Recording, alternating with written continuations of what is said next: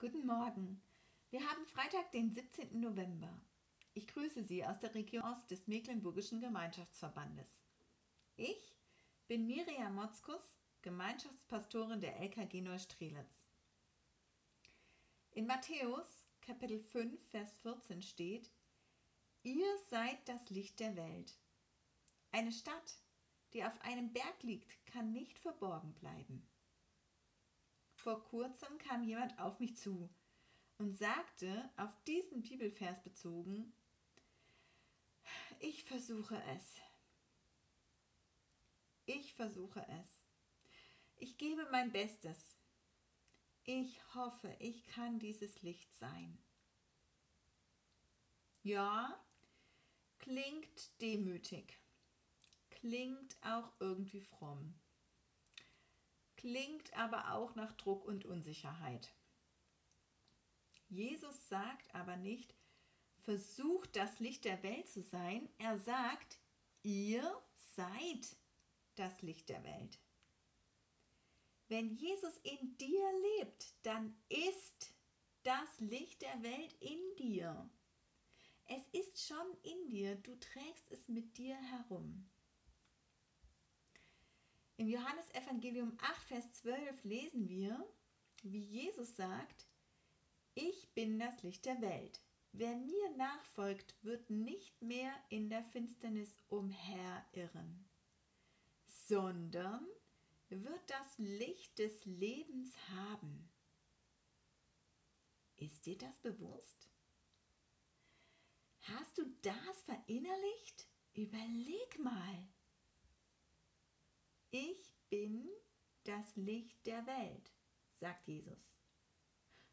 Und er sagt weiter, wer mir nachfolgt, der wird nicht mehr in der Finsternis umherirren, sondern er wird das Licht des Lebens haben. Er hat es. Wenn du Jesus als deinen Herrn und Retter angenommen hast, dann musst du nichts tun. Du musst dir nichts erarbeiten oder dich anstrengen. Da, wo du bist, da ist Jesus in dir. Und du bringst das Licht des Lebens dahin, wo du auch bist. Nur allein, weil du irgendwo bist, ist das Licht der Welt auch da. Es ist erstmal nur ein Dasein, was von dir gefordert ist. Einfach da, wo du dich bewegst, da bringst du Jesus mit. Und da, wo Licht ist, da wird es hell. Du kannst eine winzig kleine Kerze in einem riesigen Raum anzünden und die Finsternis muss weichen. Sie muss weichen. Wo Licht ist, ist keine Finsternis.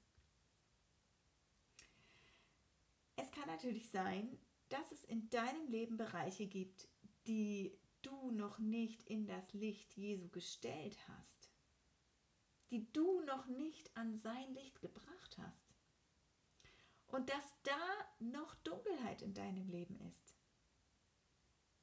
Dann lade ich dich ein, es gibt nichts Schöneres, nichts Tolleres, als wenn Jesus in seinem, mit seinem Licht in unsere dunklen Ecken hineinkommt.